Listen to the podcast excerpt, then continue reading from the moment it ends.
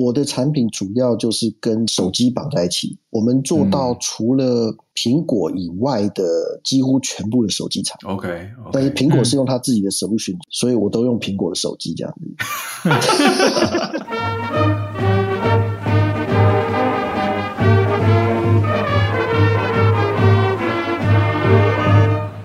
欢迎再回到我们建中乐器队十一届的 Podcast。今天呢，我们很开心的请到呃，我们十一届的队长钱玉伟。欢迎欢迎。耶，大家同学，各位同学，大家好啊。好，那就不免俗，我就先请玉伟跟大家稍微 update 一下过去发生的事情。OK，我们这个已经已经毕业了，可能有二十几年了吧，嗯、快将近快三十年了。对。那我在大学的时候，因为注册那个 BBS 的账号啊，所以我注册了一个叫做 Money，、哦、所以我在大学的时候，我的我的这个绰号一直就是 Money，就跟着我走。哦，就大家都叫我 Money。到公司我都已经把那个公司的名字我也注册是 Money。哦，这个原因这是有原因的啊，这真的有原因的。有一次。有一次我在那个出差的时候，我们公司的那个旅行的 travel agent 啊，他就照了我公司的这个名片，就给我订了机票。结果呢，我发现他在出差前一天还前两天的时候，那个航空公司通知他们发现这个名字跟护照对不起来，没有办法上飞机，所以旅行社叫我去。那个外交部领事事务局把护照上面的名字也改成 Money Chen，可以可以这样吗？真的真的真的，他护照上除了你的中文名字钱玉伟，对，你可以再加一个英文，另外一个，对。对对对对对对，他就把那个加上去，所以我现在连护照上都变 Money，哇，所以这是货真价实，可以真的这样搞，我第一次学到，第一次学到，嗯，对对对对对对对对对，那我我现在我现在还是住在台北啦，我我。其实是高中毕业以后，我考到交大去，然后我在新竹念书、工作、结婚、生子这么久，但是后来为了那个照顾老一辈，还有自己小朋友的这个教育啊，我们后来还是选择搬回台北，嗯、所以举家搬回来。可是举家搬回来，工作没有搬回来，嗯，所以我是通勤的一个状态。我从台北到新竹上下班通勤的状态。那我目前就是有三个小孩。哦，大概的状况是这样。最大的最大的已经，呃，今年要考高中了。哦，今年要考高中。嗯，两女一男。呃，两女一男，然后高中，然后第二个呢？第二个刚好是要升国中。OK。第三个现在是一年级。哦哦，二十跟三差很远哦。对，落落后落后蛮长一段距离。对对对对对，所以。通通都挤在一起啦，嗯，就是这样子。然后我很辛苦的想 上下班是通勤的，我是呈现这种状态。礼拜一下去，然后我在新竹租一个租一个两房的小房子，然后呃礼拜一下去上完班就住在新竹，礼拜二再上班，然后下班以后回台北。哦，礼拜二这样子，OK。这样因为有的时候交通不太方便，所以你早上要拼场的话拼很早。我干脆就在那里住一个租一个小房子住在那里，嗯嗯嗯，类似像这样子。那在工作上面的话呢，我是在那个汇融科技上班，嗯，哦，那这间公司跟我的渊源其实很深，我在这间公司待了二十三年，哇，我靠，我还没毕业我就在那里，哦哦，这个这个等一下可以补充一下，它是一个蛮。特殊的一个状况，嗯，哦，那它是，诶，汇融科技，我不晓得你们知不知道，它是台湾的一间那个 IC Design House，嗯，它我们一直自称啊，自称是 Tier One 的 Design House，但是自称，但是自称而已。那它是在一九九九七年成立，嗯，但是我在一九九九年，就是我上硕士的那一年，嗯，其实我就是以工读生 part time 的一个形式进去了，嗯，哦，那那从工读生做起，一待二三年，现在在公司里面主要是负责一条产品线的 R&D，okay. 就是 mobile storage，哦，OK，大概大概是这个样子。我主要目前简单来说是这样的一个状况。哎，玉，我问一下哈，你你是交大上哪个系？啊，控制工程系，这个系也是很诡异啊。我进去的时候，它叫控制工程系。我毕业的时候，它叫我大学毕业，它叫电机与控制工程系。嗯，然后我上的是电控所，电机与控制工程所。嗯嗯，嗯。然后等我毕业了以后，这间这个系又跟电信合并，最后它变成交大电机系。哦哦，所以它实际上就是交大电机系。OK，现在的交大电机系。因为因为控。对，控制工程其实是电机系里面的一个一个学门吧。嗯嗯。只是交大比较贼一点，他把这个电机系拆成什么电子工程，对啊，对啊，然后电信工程、控制工程，然后再跟什么资工、资科合并，变一个什么电资院。对对对对对。啊，其实他这样做主要是为了他的学生，其实可以量就他经费可以多一点，对。哎，对对对对对，有点这个味道。我对于就是你大学就去新竹啊啊！你那时候有你你还记得你那时候有什么有什么感想吗？因为你是台北小孩嘛。哦，有，对对对对对，有有有有有。我我讲一下好了，那个时候其实考完试啊，考完试以后，我觉得嗯，状况好像不理想，跟我目标有点差距。OK，那个时候开始做一些。就开始做落点分析，就开始看到说我我很有可能就是落在这个这个地方，嗯，然后接下来我就到这学校去看一看，嗯，我第一次到交大，OK，第一次，嗯，我第一次进交大，结果那个时候给我的一个印象是一个 shock，什么意思呢？靠，工地一个，哦，真的真的真的，那个你知道交大它有一个环校道路啊，今天呐，它有一个环校就是绕一整圈的那个。大马路，我进去的那一届环校道路还没有封起来，OK，就是它还缺一段哦。然后环校道路刚好就到我住我我们要住的那个宿舍的门口，OK，就停了，就停了啊。哎，然后接下去就是工地，OK，一路 整个整个那个学校的状况非常的，我觉得在大兴土木的那种感觉。嗯嗯，好处是你去住进去以后。那个宿舍是非常新的，新的非常非常新的。我们我们的系运气不错，那时候住到全校最新的宿舍，哦、第十三舍。OK，对，那最新的宿舍，然后里面的网络设备也是当时最最快的。OK，哦，其他的宿舍都还在用梯形接头。对对对，我们的我们那时候已经是 RJ 四。哦，那时候梯形接头可故事可多嘞。就是说，你只要有一间宿舍没弄好，其实就网络全断，然后大家在那边骂。对对对对对对对，要查线啊，干嘛的？那那个时候我们就已经是 RJ 四了，所以整个的设备就是后后发先至的那种感觉。对对对，真的是真的是很不错。OK，但是。新竹就一个字，就你你没有那个没有地方可以去，嗯，它不是那种像台北有什么很多商场，很多呃很多可以找乐子的地方，其实并没有，哦，所以基本上你进了学校，你大概一整个礼拜，你就是混在校校区里面。住在宿舍，吃宿吃那个学生餐厅，嗯，然后住在这校区里面。对，我第一年的时候也没有机车，嗯，所以等于是完全没有这个这个行动能力交通工具啊。对对啊，对对对对，真的就是被困在学校里面。对对对，真的，而且而且你要回台北，你还要一路从我们那个宿舍几乎是高点，一路往下走，经过交青小径，嗯嗯嗯，再走到。清大的校门口，嗯、那边有那个公路局的中心号、国光号，嗯，再从那边坐回台北西站，嗯、再从台北西站再坐公车回家，整个的过程是这个样子。哦，然后生活上面好处是，你跟同学基本上是非常非常紧密的，嗯，因为你一天二十四小时都泡在一起啊，对，哦，但是就是比较少回台北，所以。你跟台北的一些，其实坦白讲，跟台北一些老同学，反而在这件联络上面就比较疏远，嗯、有一点这个味道。嗯、像你们在台大的话，你们平常还会有一些社团啊，还会有同学可以一起玩的。见到面啊、对对对，对。我们在新竹的，我记得到交大大概五六个人吧。哦。我们班好像过去五六个人。OK OK，不算不算很多。对。像什么肖立浩啊，肖立浩，然后什么那个。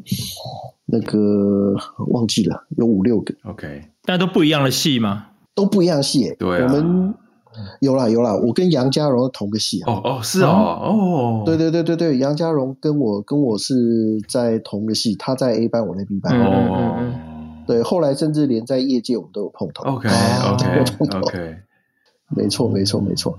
交大交大学生其实比较精彩的，大概也都是我我觉得是宿舍生活比较有趣一点。Oh. 除了宿舍生活以外，嗯，像什么我们那时候做什么打电动啊，嗯、这个打联网的这些东西，其实这些游戏真的是玩的玩的很夸张。我们实验室啊，从从从最早期的打那个玩那个什么东西啊，玩。那时候应该是《星海争霸二》吧，对不对？对对对，世纪帝国嘛，世纪帝国 A O E 啊，对对对对，还有 C S 啊，对对对，那时候都我们跟 Lab 一些学长啊，都已经连线到隔壁清大的伺服器去打，打到人家都会哀哀叫，就是这种这种东西还蛮，现在还记忆蛮多的，我觉得，嗯嗯。所以你就是也也要继续念研究所，因为你知道说大概走这一行，你需要再再有一个硕士学位比较好用吗？我在大学的时候，其实一进去的时候有一点在摸索这个状态，嗯嗯，摸索这个状态到底这个这个系所学的东西是不是我想要的？但是我经过一年多以后，嗯，我觉得哎，这跟我想做的是 match，嗯嗯，但是再往后想哈，因为。你知道交大的风气跟台大这边不太一样，他们有非常多，我们有非常多的这个学生同学啊，最后都投入了台湾的科技产业。对啊，对啊，所以他不是不像是说很多出国的。嗯，那我在那个时候已经认清了这个事情啊，就是说你你你如果将来的职涯规划是往科学园区的这个方向走，那我们势必就要在这里很快的找一个这个研究所，而且。这个研究所还要能够跟业界能够有一个密切的接轨的，嗯嗯嗯，所以我那时候选这个就直升，哦，直接选就是本系直升，嗯，OK。那另外一个重点是因为我也是因为说想要跟业界尽早的接轨，所以我在直升的时候选了一个拜师，找了一个指导教授。那这个指导教授直接就是在外面啊有开公司创业的。这种，所以我才会，我才会在这么早的一个状况，我就进入了这个业界工作。嗯，嗯，我们老师那个时候就在就在一个一九九七年成立的惠雅科技啊，他在那里当顾问。嗯嗯，啊，其实这个公司应该是跟他们跟他直接创业创立的公司是就是是同间呐。哦，那他他让他的学生直接去这个惠雅科技里面。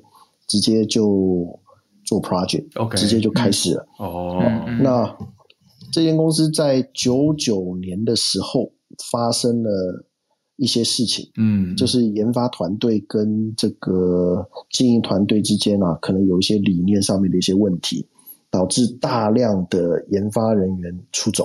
哦，就等于是。公司里面的 R&D 已经是闹空城，嗯嗯，所以我们从九九年进去到两千零一年的时候毕业，嗯，研究所毕业那个时候刚好要签国防役的时候，嗯，哦，那个时候我们我我胆子，我觉得我自己想起来胆子还蛮大的，我居然跟这样一间公司就签了四年的掩体国防役，R&D 团队跑光的公司这样子，真的真的真的 R&D 团队跑光的公司，那个时候整个称得上。研发的工程师可能只有五六个哦，只有五六个人。嗯，那我们在那个里面，就除了捡之前学长剩下来的东西以外啊，剩下的东西以外，还要再想办法把这个新的产品想办法推上去啊。所以呢，整个过程就是万丈高楼平地起啊，就五个人在那边搞搞这些东西，搞到二零零二年的时候。才把第一颗 chip 把它推爆出去。OK，哦，OK。不过那个那个状况还不错，就是这一颗 chip 推爆出去以后，在台湾其实卖的相当好。嗯嗯。我们最早做的 Flash Controller 最早做的产品啊，它是 Compact Flash Card 的控制器。你们早期如果有玩那个数位相机，有有知道比较大张的那种的。对对对对对对对。我们做那个控制器。OK，那个 Compact Flash Card 的控制器，我们不做 Compact Flash Card 本身，嗯，我们不卖卡，我们卖的是它里面的 controller。OK，OK。但是因为这个也是之前学长留下来的产品啊，对，所以我我其实一进一进研究所的时候，老师是请我们去直接 study 次世代的规格，就是下一个 generation 的规格。嗯、那个时候讲次世代的规格，就是其实就是今天的 SD 卡。嗯嗯嗯，SD 就是因为那个数位数位像现在手机里面那个 SD 卡。对，那那个时候的 SD 卡花了蛮多时间把它控制器把它整合起来，把它这个新的规格什么通通弄上去。哦，那在二零零二年推爆出去之后，变成台湾几乎是第一个量产的 SD 卡控制器，okay, okay. 所以它做的不错，业绩就越来越好，越来越好。那这中间有另外一个故事，就是说，因为之前研发团队都走光了，所以我们的董事长去牵线哦，找到一个在美国的一间 IC 设计公司，叫做 Silicon Motion，嗯嗯，叫做 Silicon Motion 这一家公司。是做 graphic card、graphic graphic chip，嗯嗯哦，那他本来打算在两千年的时候上市 IPO，但是因为两千年发生的惨案，嗯，嗯，嗯，最后他们撤销了 IPO 的计划之后，就再也没上去过了，哦，钱就烧光了，嗯所以后来这两家，这一家叫做 Silicon Motion 的，跟我们在台湾的这个惠亚科技两家公司就合并，在二零零二年的时候合并。哦它变成今天的汇融科技哦，okay、然后叫我们把英文名字保留 Silicon Motion，但是我们中文名字就改成汇融科技。科技 OK，然后我们终于在二零零五年的时候才 IPO 在纳斯达克挂牌。哦，OK，所以整个历史是这个样子。所以我我念研究所跟找实验室的教授等等等等，都是都是跟这个有关系。哦，我可以我可以说，因为这样的关系，你被迫在职涯上很早熟，对不对？欸、有有有，对，你基本上还在当打呃当那个工读生，当 工读生的时候，你就看你就看到你就看到那个公司就是大震动，对不对？然后你你一开始在做那个那个国防役，可能很多人还是在跟着学长在学的时候，你已经。要要赶快要把产品弄出来，要不然就是公司生死存亡就靠你这个产品要出去了，对不对？有那种感觉吧？我猜了，我猜就那个年代，那个时候工作真的是非常辛苦。我我我一个礼拜工作到几乎是七天，礼拜六、礼拜天只是工作量比较少，嗯，但是基本上嗯都在工作。嗯、我甚至我记忆我记忆比较清楚的有一次是说，我地理念成大，嗯、所以有一次我们过完年。我们要把他送回成大去，我是开车带他把行李什么全部搬到台南去。嗯，但是因为过完年嘛，那个塞车塞得很严重，我就一路在塞车的路上在看口，跟我们的客户 跟那个一路打电话，一路打电话。嗯，就就真的连这种时候都逃不掉，那个宿命就是 使命必达的。刚 刚前一位你说你就知道扩张的时候要找什么人，就找跟你一样一个礼拜上班七天的人就对了。倒不是这样，还有蛮实际的呢。我们都希望这样。那个那个时候，公司有一阵子对内的宣传有强调一种职能，这种职能叫做使命必达。哦、嗯，我不知道是不是看了那个 FedEx 的广告，啊、还是、啊、还是 UPS 的广告，什么使命必达。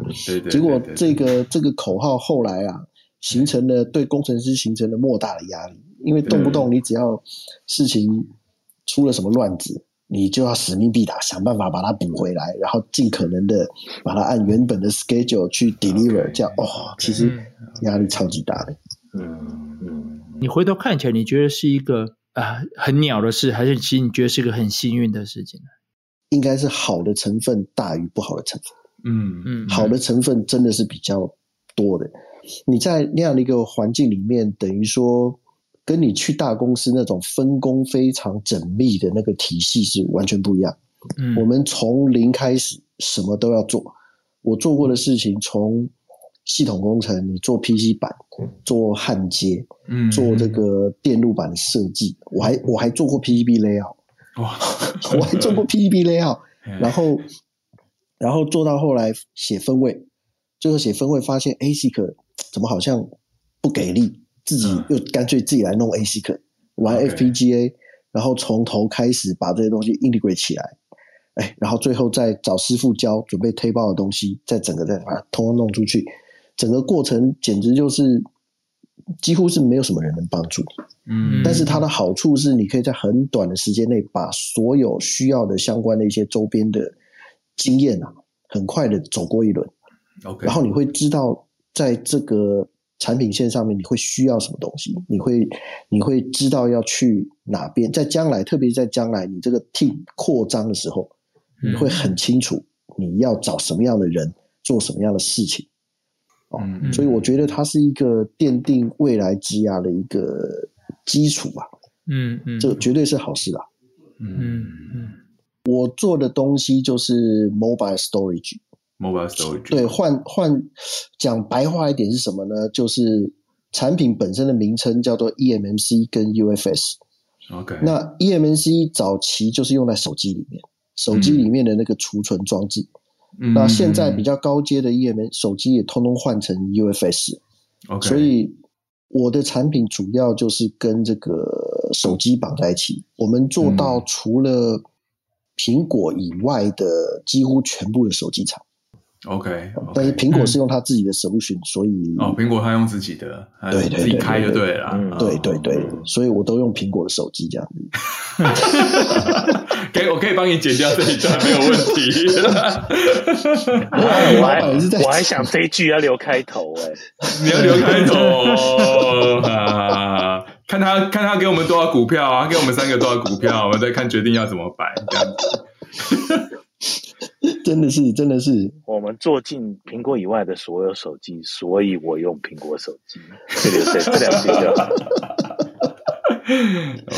对对对，这个我们跟我们跟那个手机厂的关系啊，其实都一直在变动。从早期，其实我最早的时候，我们甚至有做像 Nokia 这种这种公司。那我们还有同事有出差到芬兰，就可惜我没去。OK，那后来你就看 Nokia 下去，我们还有做过 Ring 的，然后去加拿大，结果后来 Ring 也消失了。对啊，对，然后后来有做到像比较大的，像 Google 啦，然后像 China 的四大，像是像什么 OPPO、vivo、小米、华为、小米，本来有华为。后来华为被封印了嘛？嗯嗯，对，对，所以就就没有了。我们损失了其实蛮多的生意这样子。所以你这个是刚需啦，就是就是只要是手机厂，基本上都会来找你们嘛。对对，没有没有，应该应该这么说。这个我们的策略，我们的产品是一个比较特殊的一个 segment，就是说手机这个 UFS 或 eMMC 的控制晶片，一些 NAND Flash 的原厂，他们也会做，像三星。像什么 Hynix 像 Micron 这种，他们也都会做。嗯、那我们算是一个在原厂以外的最大的供应商。OK，等于是说原厂有什么事情做不来，嗯、他就会来找我们。嗯，那永远就是当小三。哦，你很懂我的意思吗？就是我们的生意模式永远就是当小三。嗯、举个例子，像早期什么像 Hynix 他们比较。不会做这个东西的时候，他们就来找我们哦，我们帮他做，做好了以后，他又要自己做，那我们就再去换一家，等于说有一种一直在变动、动态的、嗯、动态的这种生意，所以其实很累，非常累。高通原本帮 Apple 做通讯晶片嘛，现在 Apple 就决定自己做，自己做，自己干，对对对，对。哦，对，类似像这样子的一个 business。对，你现在公司多少人啊？Dedicated 的大概就是九百一千个，九百一千个，嗯，对。那我们这边大概 Dedicated 就是两百多个人，嗯，里面有什么 Architecture Team 啊，有 IC Design Team 啊，有分位 Team，有 Driver Team，有 Application Engineer，还有像 Design Validation 这样子。嗯，哎，可能我没有跟你分享过，我大概现在的软体公司，我们部门大概是两百多人。啊，你两你带两百多人，你现在还很超吗？我啊，我我应该因为我很超啦，所以我就多问一下。我压力还是非常大，压力还是非常大。我觉得现在现在做这个 position，它有一个特特征，就是它是一个很容易吸收压力，也很容易施加压力的一个位置。嗯，你我我不晓得你们那边是怎么样，但是我本质上我要去见客户，你要去见客户哦。呃，对，有一些有一些 designer 他们。不喜欢见客户，嗯，嗯，就是做工程师的就躲在后面，啊、就做我的就好了，对不对？做我的就好了，我不去看客户的。这样的话，他比较会有盲点。嗯，那我的习惯是，我们做东西，但是我会去面对客户，OK，直接去跟客户沟通。OK，当然这这个这个就会直接接受到客户端的一个压力嘛，对，嗯，你会被这个压力驱使，然后你再回头对内做进行所谓的布局整顿，嗯嗯，就是说，哎，哪些东西没做好的，我下次就要怎么样怎么样怎么样，嗯，所以反向你也会施加压力，嗯嗯，哦，这个这个角色比较会这样。我举个例子好了。我有一次在韩国，嗯，在 Hynes 接重要的 project，我跟其他的人可能有一点不一样，就是说，我是那种把指挥中心设在前线的 leader。OK，OK，就是说我会亲自去 Hynix 就进驻他们的厂里面去，但是我的很多工程师，我只带两个人去，嗯，后面的是在台湾，然后我们在前端跟客户开会，开完会，我们直接。就指派 action item 给台湾的 team，嗯，然后台湾 team 必须完成之后，把结果再交给我，嗯嗯，等于说我们反向操作，嗯，我们不是把工程团队送过去，我们是把指挥团队送过去，嗯，在那个状态底下，有一次出差就出差到我在韩国发了这个带状疱疹，哦，压力太大，带状疱疹都是那个压力很大，对啊，对啊，免疫体验下降了才会出来的，对，对对对对对。那个时候我还不知道那叫带状疱疹，嗯嗯，长长在这个，对对对对对，哦，长在额头，长额头很严重诶，长到眼睛就瞎掉了。对，那个时候根本不知道，那时候还以为说啊，那个时候天气冷，很多下雪，我讲说啊，是不是冻伤还是什么东西的？嗯，结果后来实在痛到不行，就跟我们老板讲不行了，我就决定提前回来。嗯嗯嗯，哦，那时候我自己就跑回来，而且是。先上了车，才打电话叫那个 travel agent 改票。嗯嗯，提前我受不了了，太痛了。嗯，对，那个就回到台湾以后才发现，看了皮肤科医生才确定就是带状疱疹。嗯，那整个压力就是在那个状态下是逼出来的。哦，对，真的是，真的是。这过程其实并没有说你看结果那样那么顺利。对对，当然。其实这过程中间很多。经历的一些事情哦，现在回想起来是很 tough 的。那我问你，你为什么后来？因为你做做二十三年，为什么你后来嗯持续做得下去？嗯，这是一个好问题。我们早期的时候，其实我在这间公司，我总共递过两次辞呈。哦，这两次辞呈各自都引发了一些事情。嗯，比较比较特别的就是，譬如说。我们一开始说做那个 SD 卡的控制器，那时候做的相当好，业绩一路上去占了全公司大概呃可能有六七十个 percent 的营收。嗯，那后来做做做做做，我就觉得，哎，怎么好像公司里面因为膨胀的很快，这边也跟不上，那边也跟不上，都跟不上这些脚步，就觉得，哎。怎么都看什么人都不顺眼的那种感觉，你知道吗？嗯、但是，但是我其实那时候并没有去站在他们的一个角度去思考，他们可能其实也是忙不过来，或者是受到了很多资源上面的限制等等。嗯、但是那个时候都比较以自我为中心，没有想那么多。嗯嗯，觉得你们也跟不上，这里也跟不上，就变成拖累成产品什么东西，就跑去跟老板讲，这样子我不要做了。嗯嗯，我们我受不了这个状况，因为都跟不上这脚步，产品 delay 一直都。做不好，好，那干脆我不做了，那不然就换一个产品线。嗯，哎呦，还真的换了一个产品线。OK，那时候老板给我一个机会，就是说我们还有另外一条产品线是做 multimedia 的 SOC。嗯，有一阵子很流行一种这种像是小型的那种 MP 三随身听啊。那可以播一点 video 啦，对对对对对，可以弄点什么。然后后来那个晶片还有衍生到像日本、韩国那边有数位电视嘛，嗯，数位电视的那个播放器相关的这个东西。嗯、那时候我们就后来我就转过去去做那个、嗯、呃 Malay Media SOC，那是我第一次 build up 我整个大的 team。嗯哦，SD 卡的时候我还是工程。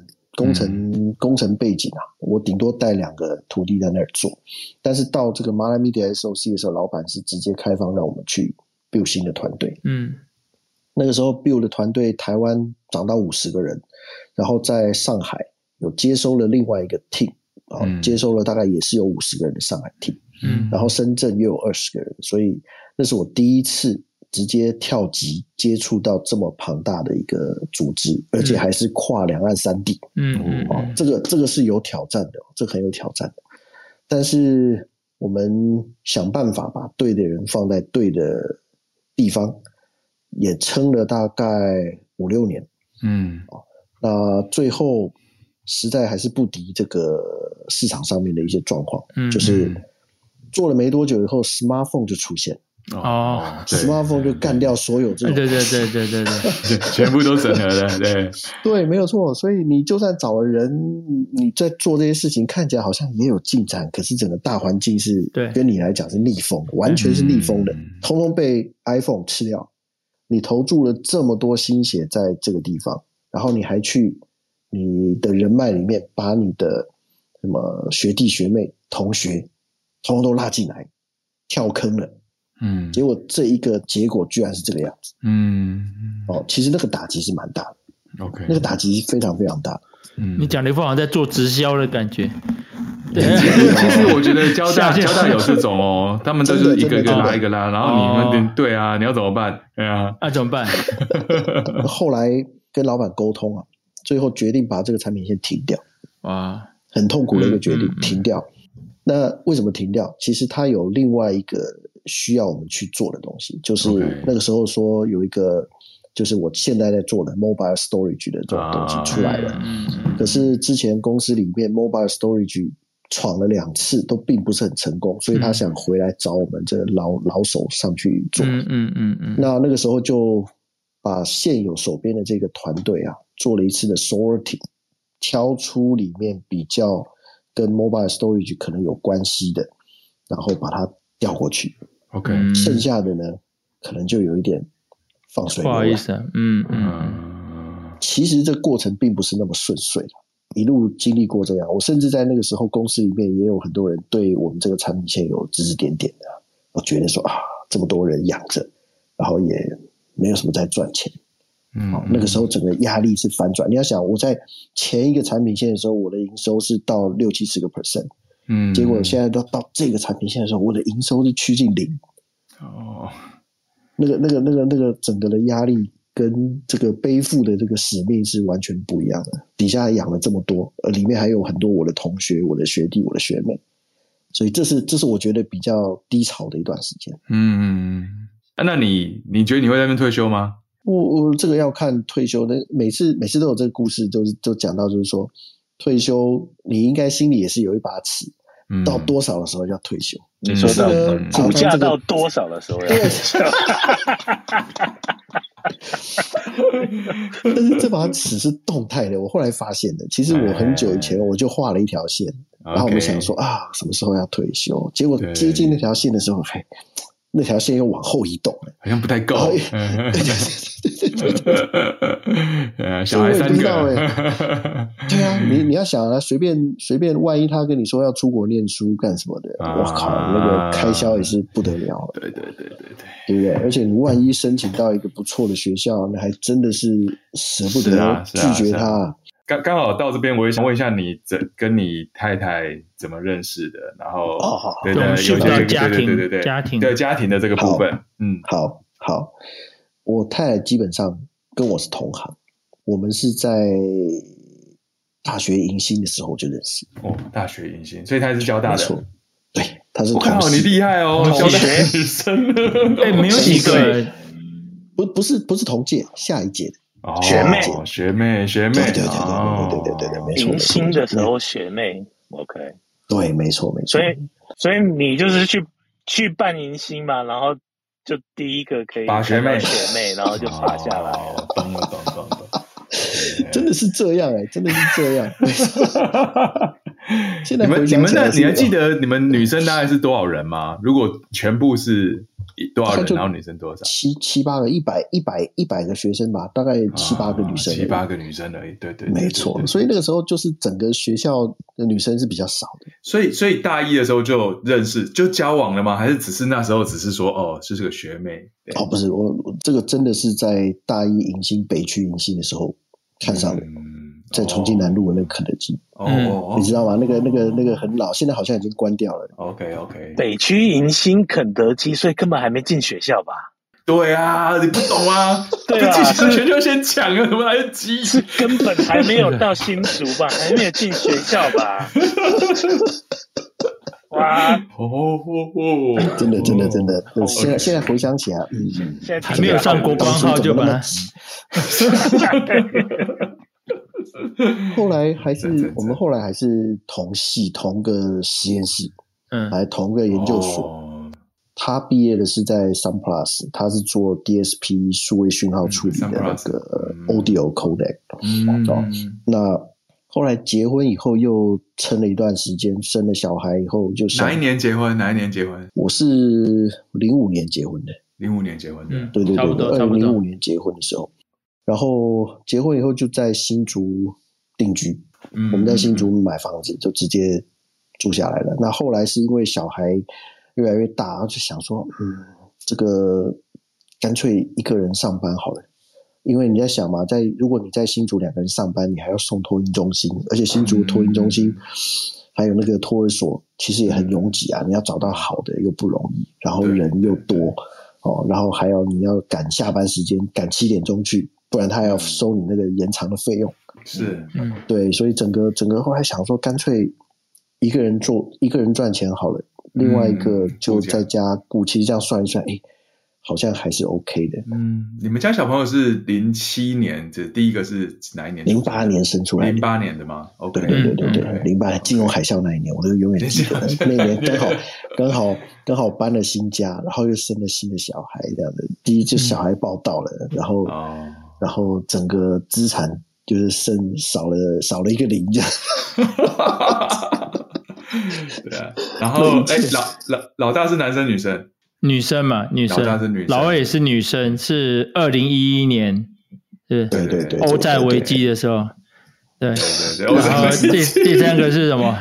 第三个是第三个是加六啊，一六年的时候，一六年的时候，一六年还脱欧，英国脱欧。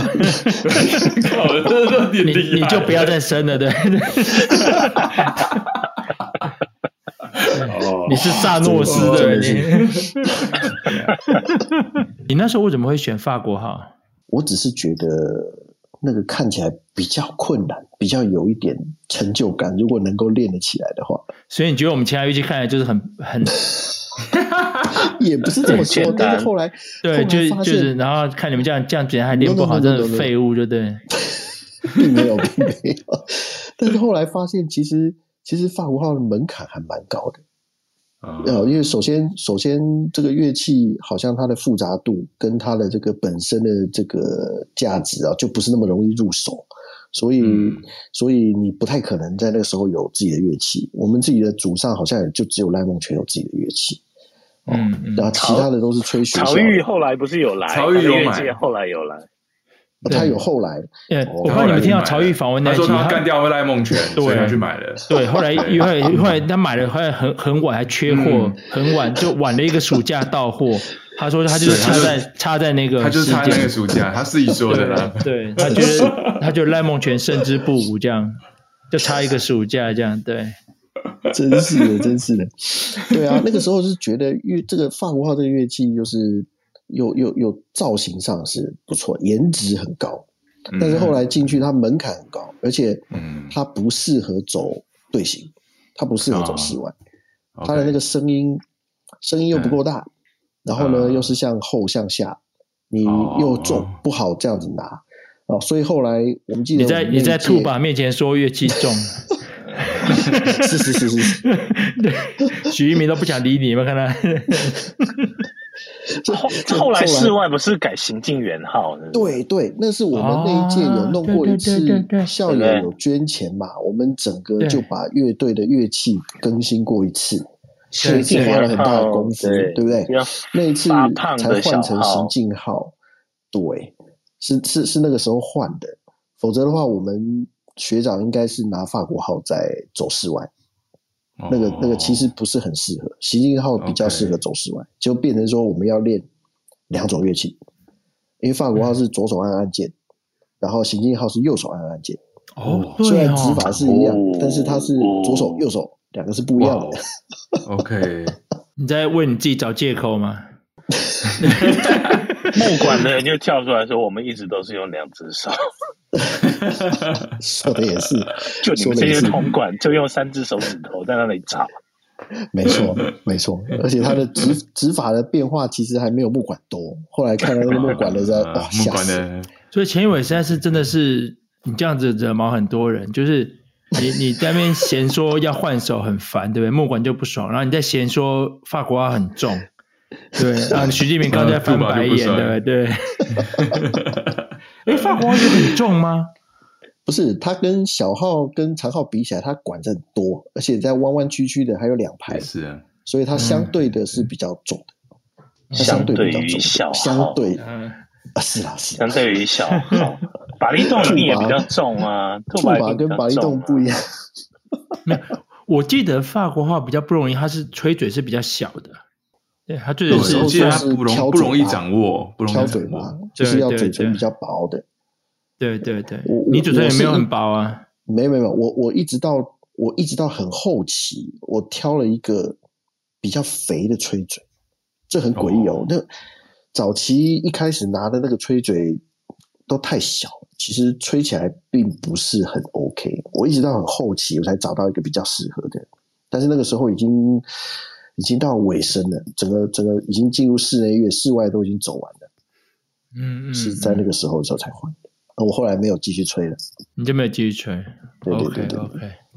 我是钢琴继续在玩了，嗯、但是反而法国号怎么我就没有继续在吹？所以你从小就有学音乐就对了？有有有，钢琴从头就开始学，学到后来。你是不是还帮你小朋友伴奏啊？是是是，那个那个那个事情也是因为说，其实跟我女儿学学管乐有关啊。那个时候在挑乐器的时候，帮他也是一样，挑了一个比较独门的乐器。就是 oboe，嗯，oboe oboe 比较难，是难在它的那个要要练比较久，要练比较久才会成熟，所以他跟他的同学比，可能同时大家都学了一年，但是你长笛的很快就可以吹出一些东西，对，长笛很容易，对，直那个竖笛也是，哎，可以吹出一些，但是 oboe 还在那边发音都不准，然后嗯，在他卡卡关的这个状态底下，所以。当初是为了这些，就是要推动这件事情，好吧？那我陪你玩，那我我我自己又不能吹嘛，那我陪你。你要你要你要吹的时候，我帮你伴奏。我试图用这种方法把它引导进去，让他能够接受这样的一个状况。后来没想到这一谈就谈了好多年哦，他到今年都还在吹。嗯，只是后来我就比较没有上去谈了。嗯，对。我还在台上吐槽过，你把 你把人家搞砸，对我真的把人家搞砸，我还哇，这个对不起我女儿，我那个时候还还还被那个什么，还被那个评审呢，那个比赛评审还写那个评语，说说说说什么，哎，这个钢琴伴奏还是请专业的比较好，对小孩的学习比较有那个有帮助 啊，嗯。等等等等，下次请找真的会的，对 对对，不要省这点小钱，真的是很昏倒。那你老二、老三有学乐器吗？老三才刚开始学钢琴，老二主要是练舞蹈。哦，OK，对对对对对，我们我们老二是跳舞的，不是不是吹乐器的。那你有叫你去伴舞吗？然后 评审评审又说 完了完了完了，不行不行不行，钱真的不要省。对，我们是跳专业舞，不是广场舞。对，他跳他跳什么舞？他应该是说他们的学校的社团是比较走芭蕾的正统的，但是这个老师教的又没有是这么正统，他只是。只是有芭蕾的底子，但是他跳的舞呢，嗯、很多像比较现代的啦，比较像是街舞的啦，嗯、很广泛，嗯、什么都什么都跳。嗯，我我觉得这样也不错，什么都跳。嗯、这样到了国中、高中以后，你那个搞不好你们自己还会去参加一些别的社团啊，像什么街舞社啊，或者是跳什么不同的，这很难说啦。嗯，就广一点，我觉得小的时候就是学广一点会比较好。嗯嗯嗯，我高中就是玩了一大堆，玩到最后不想玩了。所以你大学有点累，对不对？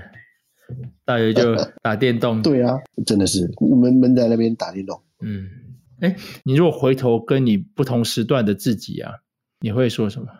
我我有两个方向，第一个就是说，其实我觉得这一切走过来，并不是百分之百我能够控制的。这很多东西那个选择啊，其实都是到了那个时间点之后，自然而然水到渠成，并没有说很特别的去做出一个怎么样的选择，然后导致今天的这个结果。